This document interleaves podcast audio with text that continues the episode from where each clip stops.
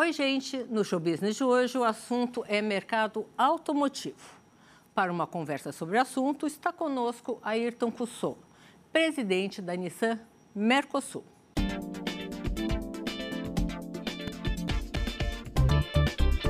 Com mais de três décadas na indústria automotiva, ele tem sólida trajetória em áreas como comércio exterior, marketing, finanças e desenvolvimento de novos negócios. Antes de chegar à América Latina, ele passou por cargos de liderança na América do Norte e na China. Vamos falar agora com Ayrton Cussot, presidente da Nissan Mercosul. Ayrton, bem-vindo, ainda cumprimento assim. Sim, ainda, né? ainda estamos bem assim. Bem-vindo ao programa. Obrigada pelo seu tempo. Eu que agradeço pelo seu tempo e pela oportunidade de estar aqui. Muito, muitíssimo obrigado. Bom, aí vou começar com uma perguntinha básica. Vocês vão investir 1 bilhão e 300 milhões de reais para fazer novos carros por aqui? Exatamente. Nós é, anunciamos na, no mês passado, finalzinho do mês passado, nós tivemos um lançamento da nova Frontier em, em Foz do Iguaçu. E o nosso CEO, o Gupta, teve presente lá em Foz do Iguaçu para anunciar o investimento que nós estamos fazendo, vamos fazer no Brasil nos próximos eh, dois anos e meio, porque é até dois, eh, 2025. Então, 1,3 bilhões de, de, reais em investimento no nosso complexo industrial de Resende. É o, qual é o total que vocês têm de investimento aqui no Brasil? Já passaram de 2,7 bilhões de, de, de reais. Nossa, então vocês vão investir 50% a mais? Exatamente. Então, e por que isso? Quais os motivos de atração pelo Brasil? Não, o motivo é o mercado brasileiro, né? A gente sabe, é, sabe que é um mercado bastante complicado, mas é, é, o maior mercado da América Latina, né? Então, 70% do mercado da América Latina está aqui no Brasil. Então, faz todo sentido ter um investimento, um investimento aqui no Brasil. Né? Esse é um mercado investimento forte, né? Bastante forte, bastante forte. Uh, vocês vão fazer uma, um novo veículo, vocês vão fazer... É, o é, o, esse investimento ele está alocado uh, para modernização do nosso complexo industrial de Resende e, obviamente, preparação para lançamento dos, dos, próximos veículos. Hoje a gente produz o Kicks em, em Resende e nós vamos ter novos modelos sendo produzidos lá e a gente precisa adequar a planta porque novos modelos significa novas tecnologias, é, é, novo sistema de, de, de, produção. Então tudo isso tem que ser preparado dois ou três anos antes da gente fazer os lançamentos. Aí, uma curiosidade: esses novos modelos já vão sair sem motorista? Já carros ainda não. operados pelo 5G? É. Não, não, ainda não, mas com, com, muito, com muita tecnologia em termos de assistência a, a, aos motoristas que a gente já tem hoje, só que a gente vai ampliar isso. Né? Hoje, por exemplo, você tem os, os carros com, com piloto automático, com freios de emergência, tudo isso já incorporado na nossa linha de produtos. Né? O que, que você pode contar para a gente desse futuro? Que eu é sei o... que ainda não é tão uh, imediato, mas é um futuro. Ah, mas né? já, já está aí. Eu acho que não é nem futuro, não é presente, porque em alguns lugares do mundo a gente já tem esses veículos já de, de, em testes, em disposição. No Japão a gente já tem, né? Então, o, o carro é cercado de sensores, né? Nós temos hoje aqui no Brasil, por exemplo, a gente chama de, é, de Safety Shield 360, né? Que é o 360 graus. Ah, o carro tem essa visibilidade dos 360 graus, identificar tudo o que está acontecendo ao redor e conforme for a, as condições ele pode tomar decisões próprias se o motorista não tomar, né? No caso do, dos freios de emergência, exato. Então tem alguns freios de emergência agora na nossa picape, por exemplo, você tem o a, medição de distância não só do carro que está na frente, mas sim também do segundo carro, né? do, do carro que está mais na frente ainda. Então, se o carro mais na frente, o segundo carro que estiver na frente, desacelerar, o sensor já começa a perceber que tem uma desaceleração e ele já vai reduzindo para evitar acidentes. Você imagina hoje, né, com a tecnologia que a gente tem, a gente já tem tudo, todos esses equipamentos de segurança, mas a, a 5G vai trazer 100 vezes mais velocidade do que é hoje. Então, a reação do carro e a percepção ela vai ser muito mais rápida e muito mais segura. Né? E me fala uma coisa sobre também um movimento presente, que é o movimento das pessoas decidirem não ter carro e sim usar meios de transportes por aplicativo. Né? A Nissan tem alguma parceria? Eu me lembro que a Nissan fez uma parceria, foi uma das primeiras parcerias feitas com um sistema de aplicativos há anos, anos atrás. É isso? Estou é, errada? A gente teve em vários países. No, no, México, por exemplo, foi a Nissan em parceria com uma empresa chamada Carrots lá, que nós começamos a, a partir de aplicativos lá no México. No, no Japão também, a mesma coisa. E no Brasil, vocês têm intenção de Brasil, fazer isso? No Brasil, sim. O caminho é esse, né? Eu acho que e, e não é um, um, não é um caminho único, porque ainda no Brasil a propriedade do veículo é algo muito importante. É. Então você vai ter, eu acho, as duas coisas. E na realidade não é uma substituição. Esse é o meu ponto de vista. Você vai ter uma interlocução, né? Gente que hoje tem carro que amanhã vai preferir alugar porque não quer passar por todo o processo de pagar IPVA, seguro e tudo mais e vai ter as pessoas que já vão entrar no mercado dessa forma. Então, para mim, é, isso vai Você aumentar o nosso... Não um carro e, e ter para emergência, deixar em casa e andar de aplicativo. É, ou, ou, ou talvez a, a, opção, você vai ter uma opção, pessoas que hoje não têm condição de dar um, uma entrada de 50% a 60% que normalmente uh, os financeiros uh, pedem, é, mas que ela tem condição de pagar uma mensalidade, né? né? Não, para todos os carros, né? Quando você vai fazer um financiamento de um carro, normalmente 50, 40, 50% de entrada. E a pessoa não tem os 40, 50% de entrada, mas ela tem condições de pagar uma mensalidade de R$ 1.500, 2.000 reais por mês, né? De aluguel, que sem, sem comprometer, sem, sem ter que pagar é, seguro, manutenção e tudo mais. Então, eu acho que isso vai aumentar o tamanho da, da indústria brasileira. Não, não, vai ter uma pequena substituição, uma interlocução entre gente que hoje compra e que não vai querer comprar no futuro, mas também vai ter muito mais pessoas que hoje não conseguem comprar um veículo, né, e vão ter condições de ter um veículo zero. Agora, tem alguma negociação, alguma coisa em curso uh, de diminuir essa entrada?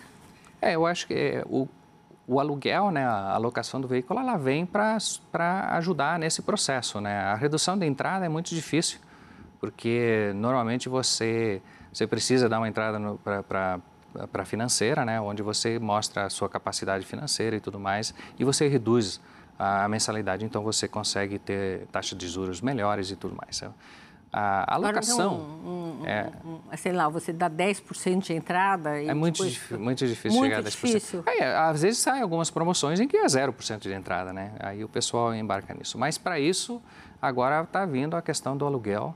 Eu acho que a questão do aluguel de veículos já é uma realidade aqui no não Brasil. Não é próprio, né? Leasing não é melhor? É, não é próprio. Mas o leasing é a mesma coisa. O leasing também, ele não é... Você não é proprietário do veículo. Mas você né? pode optar. É, no final... Não tem você, uma entrada. No final, você faz a opção. Eu acho que vai ter várias, vários caminhos diferentes é, para os consumidores brasileiros acederem a um veículo agora no futuro porque você pode fazer o aluguel com contratos de compra no final, você pode, que é basicamente o leasing que existe hoje nos Estados Unidos, né? Nada diferente, só que aqui a gente não chama de leasing, né? A gente chama de aluguel. O que, que você acha que o consumidor hoje olha na hora de comprar um carro? É, Qual a percepção na Nissan? Para nós, o brasileiro ainda é muito design, né? O desenho do veículo é muito muito importante. Em todas as pesquisas que a gente que a gente tem, o desenho sai em primeiro lugar. Inclusive o, o Kicks é, é, um dos pontos fortes do, do, do Kicks é o desenho dele. Mas óbvio que o pessoal busca muito a questão de segurança, né? Por isso o investimento tudo que a gente tem na, na, na parte de segurança. O multi da Nissan é zero emissões e zero acidentes de trânsito. Isso isso é o compromisso que a Nissan tem para o desenvolvimento dos nossos produtos. Então, é, a questão de segurança ela, ela vem tomando conta, porque obviamente você vai colocar tua família, vai colocar teus filhos dentro do carro, você quer o máximo de segurança possível. Então, é, é desenho, a questão de segurança e a parte de tecnologia, durabilidade, a credibilidade que, que, que a marca, que o, que o produto traz para o cliente também é bastante importante. Na América Latina, uh Existe alguma diferença dos mercados, sei lá, mercado da Argentina, Venezuela, no, enfim, Colômbia? É, é, quais são as diferenças no gosto do consumidor? Eu acho que a diferença não é muito, não, não é muito grande na questão de, de, de, de, preço de aquisição. O que existe é a diferença de oferta. Você tem o Chile, que é um mercado totalmente aberto, justamente porque não tem também indústria, não tem fabricante de não veículos tem. lá, né? Peru também totalmente aberto. E eles aberto. importam da onde? Do ah, Brasil, dos Estados Unidos? A Nissa vem, do... vem da, do México, vem do, da, do, do, Japão, a maioria vem do Japão, produtos do Japão, dos Estados Unidos. É, o, o, nosso veículo elétrico Leaf vem da Inglaterra. Por exemplo, nós aqui nós estamos exportando para a Argentina e para o Paraguai. Ah. Esses são os dois mercados que a gente está trabalhando, mesmo até por causa da questão do Mercosul. Nós temos aí a questão da balança comercial entre Argentina e Brasil, então nós exportamos kicks para o Brasil e importamos a fronteira da Argentina. É... México exporta para os Estados Unidos? Ah, sim, claro. É o maior mercado mexicano é os Estados Unidos. Né? A, a Nissan nos Estados Unidos é, produz quase um milhão de veículos, e 80% desse volume é, é exportado e desses 80%, 90% é para o mercado americano. Nossa. Aliás, todas as outras uh, montadoras fazem o mesmo também. Muito, do, muito dos fornecedores estão localizados nos Estados Unidos. Então, as peças vêm dos Estados Unidos para o México. Para o México e voltam. É, arma o carro e o carro volta total. Então é uma, é uma integração muito grande entre, entre os dois países. Né? Isso daí não onera em termos de imposto?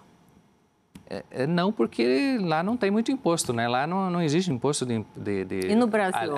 Ah, o Brasil é um, o Brasil é um caso um caso à parte, né? Que eu acho que a gente está a gente está andando no caminho correto, né? O, o, o, ministro Paulo Guedes já anunciou aí uma redução na parte de IPI. IPI, né? E aí não é só a indústria automotriz, né? Você ter imposto sobre a industrialização é o único país do mundo, pelo menos o único que eu conheço. Nos Estados Unidos isso não existe, não existe no México. Lá é sobre o consumo, então, se você comparar, vamos comparar só Estados Unidos com o Brasil, né? A carga tributária de um carro, de um automóvel no Brasil chega a 30, média 33%, 35%. Nos Estados Unidos é 6%. Né? Então, aí você já vê as diferenças que, que, que, que existem em termos de, de, de, em termos de impostos mesmo. Né? Mas desde que eu comecei na minha profissão, que existe esse problema do IPI alto, né? E eu não vi na, na, na minha vida qualquer governo que tivesse coragem de baixar o IPI. Esse, aparentemente, está tendo, né? É. Porque a arrecadação é grande. Né? Depende de uma arrecadação grande. Uh, vocês já efetivaram essa redução de IPI? Ela já está efetivada? Sim, a primeira, a primeira fase, que foi 18,5% de, de redução, nós repassamos totalmente para o preço, né? Que na realidade. Direto? É direto, tudo. Na, e Nissan, qual foi feito? Quando é que ocorreu essa redução? Um mês? Isso foi, foi, acho que faz uns dois meses, né? Dois meses? Dois meses, foi em fevereiro, né? Final de fevereiro. Vocês já sentiram um aumento do consumo? Não, não porque os 18% de redução de uma alíquota de, de 10%, 12%, na realidade, no preço final, significa 1,5% de, de, um de redução. É, mais ou menos 1,5%. Então, ainda é bastante tímido. Mas o, o, o, o importante não é... Se zerasse, o IPI ah, seria ah, Se zerasse, o, o Brasil começaria a ser competitivo, inclusive para exportação. Então, se você vê... O mercado brasileiro já chegou a ser o quarto maior mercado do mundo de automóveis, né? Era China, Estados Unidos, Japão, Brasil, né? Isso em 2012. Hoje nós somos o sétimo, né? estamos aí meio empatado com a França. É, se, se a gente eliminar por exemplo, o imposto de importação, você vai começar a ser competitivo para exportar. Porque a nível de exportação nós somos 26 coisa parecida, nós perdemos para todo mundo. Esse, esse é o problema. E você exportando, obviamente que vai eu gerar mais Eu quero falar também, além do IPI, sobre o ICMS, que também é altíssimo. Não, mas é, é, é, um, é um, minuto esse... só que eu vou te interromper, tá? Tem um Vamos para o próximo bloco. Tá, Gente, no próximo bloco continuamos a nossa conversa com Ayrton Cussot, presidente da Nissan Mercosul.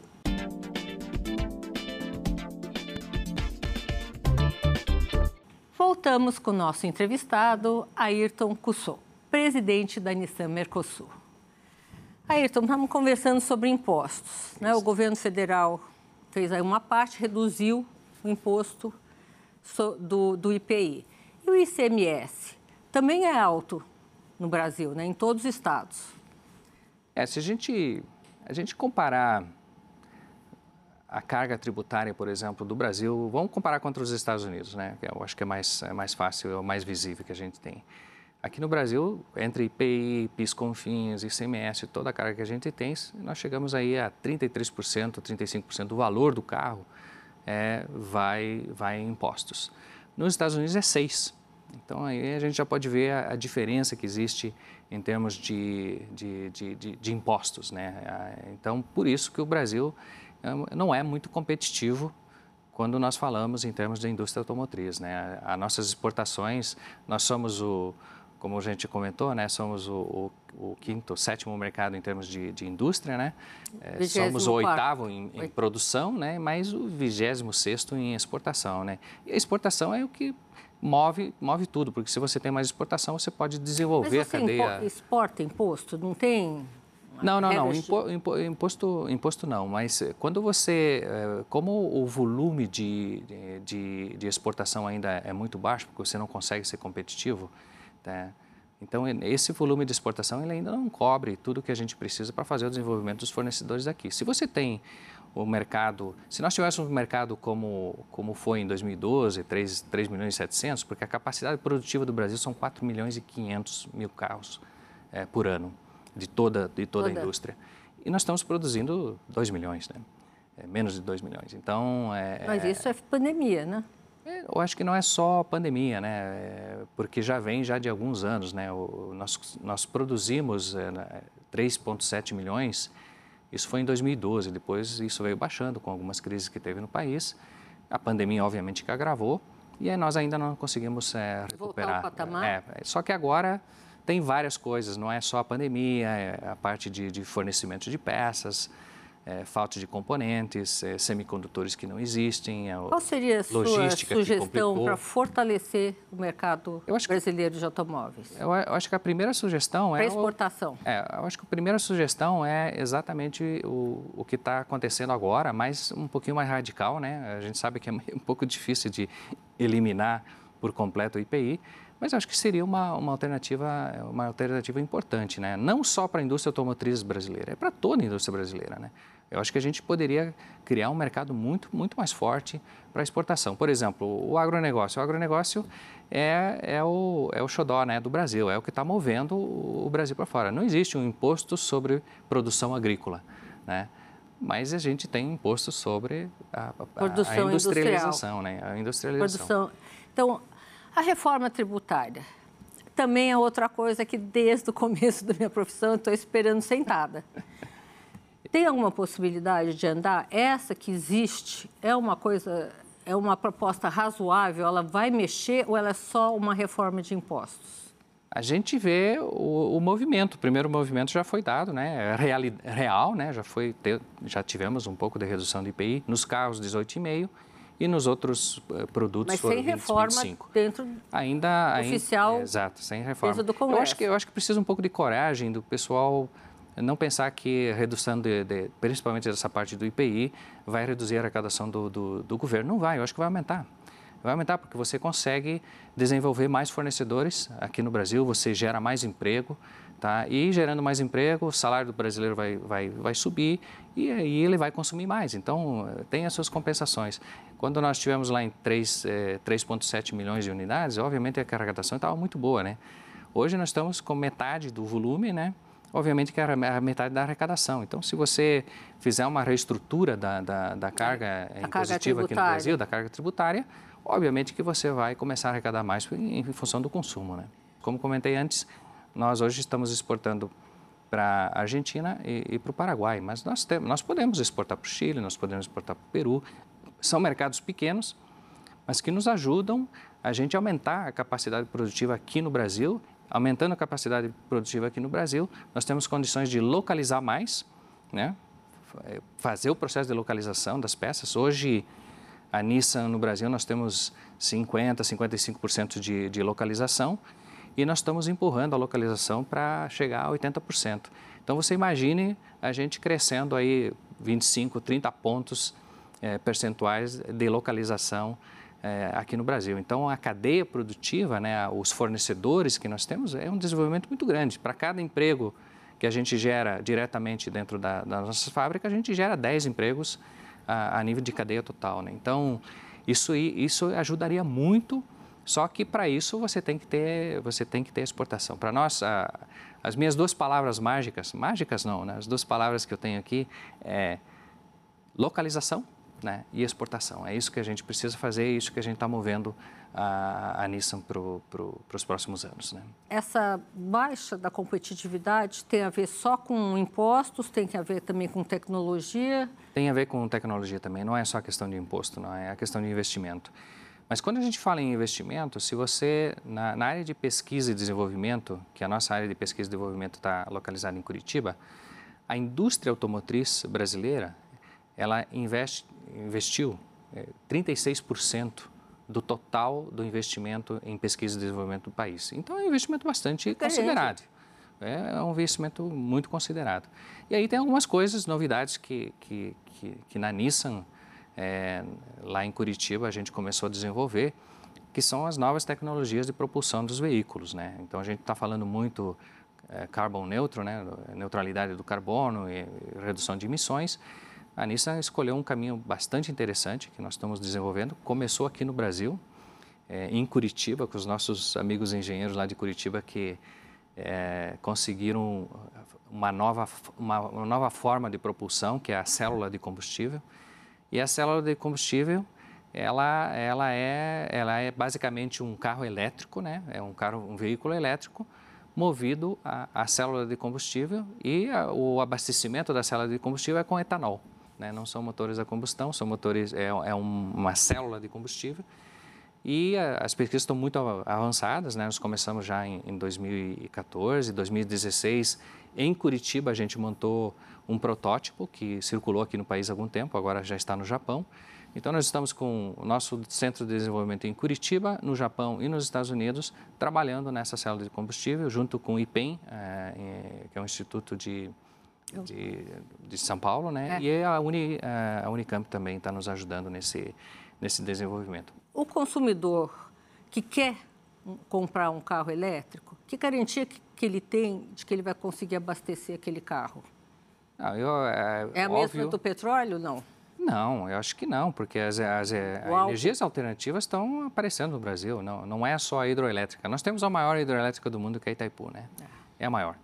E aí nós temos outras fontes de energia, né? A energia eólica hoje é responsável por 10% de produção de energia no Brasil, né? Aí vem a Érica, já chegou solar, a tudo isso? É, já vem energia solar também. Não, não, não, não temos você, essa questão. É, e se você tem um Leaf, a vantagem do Leaf contra os outros carros elétricos é que você carga o teu veículo, mas também você pode, você pode retornar a energia do Leaf. Você pode utilizar o Leaf, por exemplo, para iluminar esse estúdio, né? Então, é, é, é, é, é, o que a gente chama de, de, de, de veículo to grid, né? vai do veículo também volta volta para o grid. Eu carrego aqui e nas horas de pico de energia que normalmente falta, você pode usar o seu Leaf né, na sua casa para retornar energia para sua casa. Então, vou te interromper mais um minutinho, tá? E a gente volta já já. No próximo bloco tem mais conversa com Ailton Cussô, presidente da Nissan Mercosul. Não saia daí.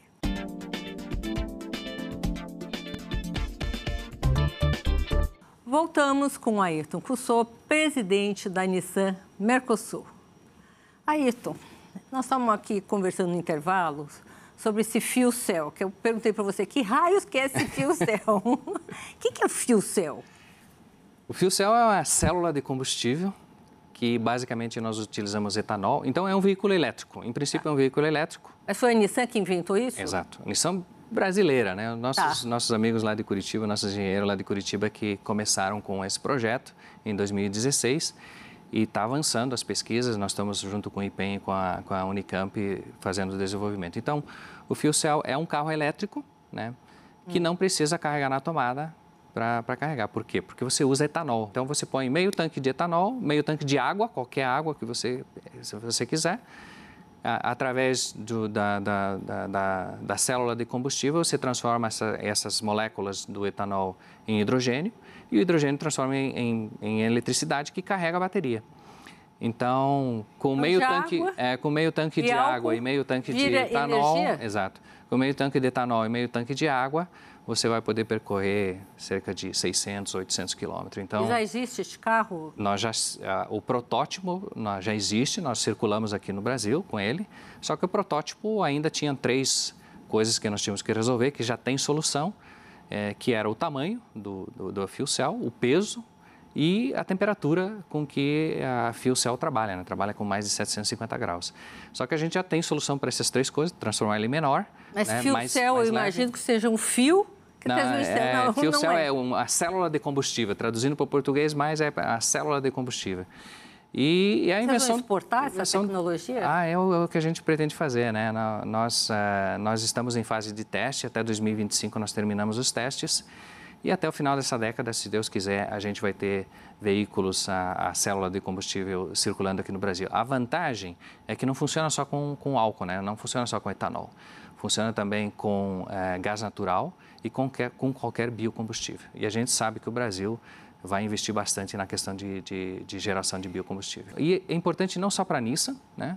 Isso aqui é importante para o Brasil. É como você falou, vamos construir os fuel cell aqui no Brasil, exportar o fuel cell para o mundo, né? Que eu acho que é a, é a obrigação que a gente tem que fazer como, como, como empresa, né? Eu, particularmente, defendendo muito e lutando muito junto com todos para que a gente tenha o fuel cell o mais rápido possível aqui no Brasil. Então vamos falar sobre mundo, né?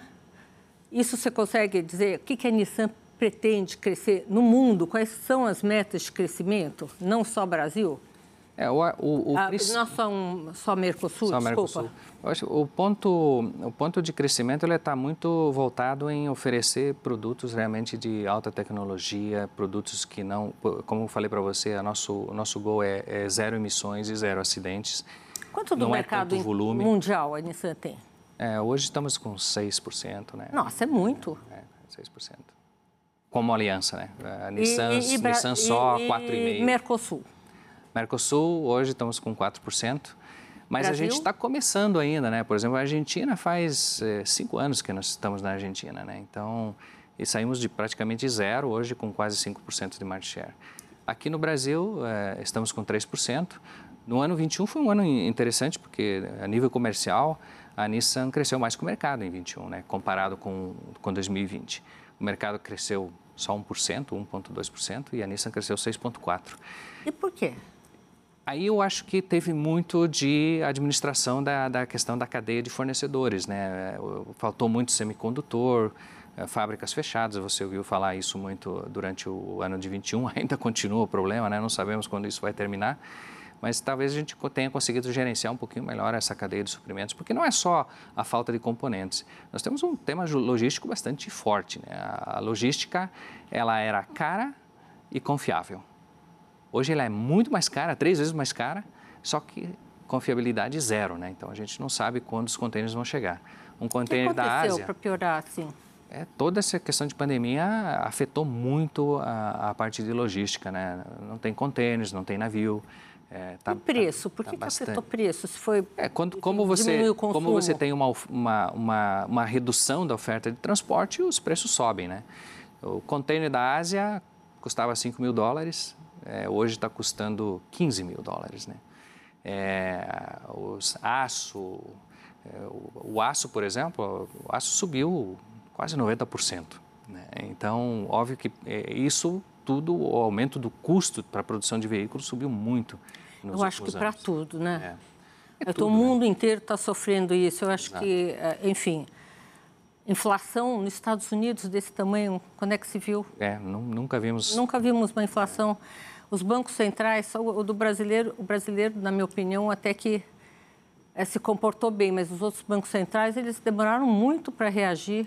É, a sorte que a gente tem é que a gente sabe como lidar com a inflação, né? A gente, inflação, desvalorização de moeda, tudo isso, é, a gente, é bastante difícil, né? Porque os Estados Unidos sempre foi muito estável. Eu trabalhei lá, né? Trabalhei, antes de vir para a Latinoamérica, trabalhei lá. Deve ter um caos tá, Era- com isso de na inflação. Época, na época que eu estava lá era fácil, fácil, porque moeda é estável, não tem problema de, de, de, de, de, cotação de moeda, de desvalorização, não tinha inflação. Então era, era teoricamente fácil, obviamente com o mercado bastante competitivo, mas teoricamente fácil de você estabelecer o teu plano, né, o, o teu plano de negócio, como você vai para o mercado. Aqui no Brasil, você planejou hoje, amanhã você tem que revisar e à noite você tem que pensar o que a gente vai fazer no Mas dia isso seguinte. há né? muitos anos. Muitos anos. Então nós já estamos.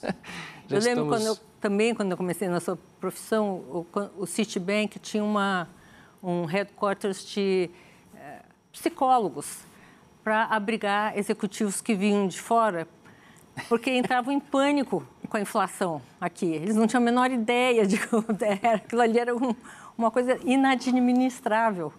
Então, chegamos a esse ponto na época da hiperinflação. Pelo menos o Brasil hoje tem um controle maior da sua inflação. Está alta, mas existe aí um, um controle, né? Estados Unidos, as pessoas têm se surpreendido, né? É. Com, com, a inflação. A Europa, eu não, não, não, sei como é que são os parâmetros por lá. Ainda está ainda tá, tá crescendo também, a inflação está crescendo a nível mundial, né? O que, que o governo poderia fazer para fomentar mais a indústria?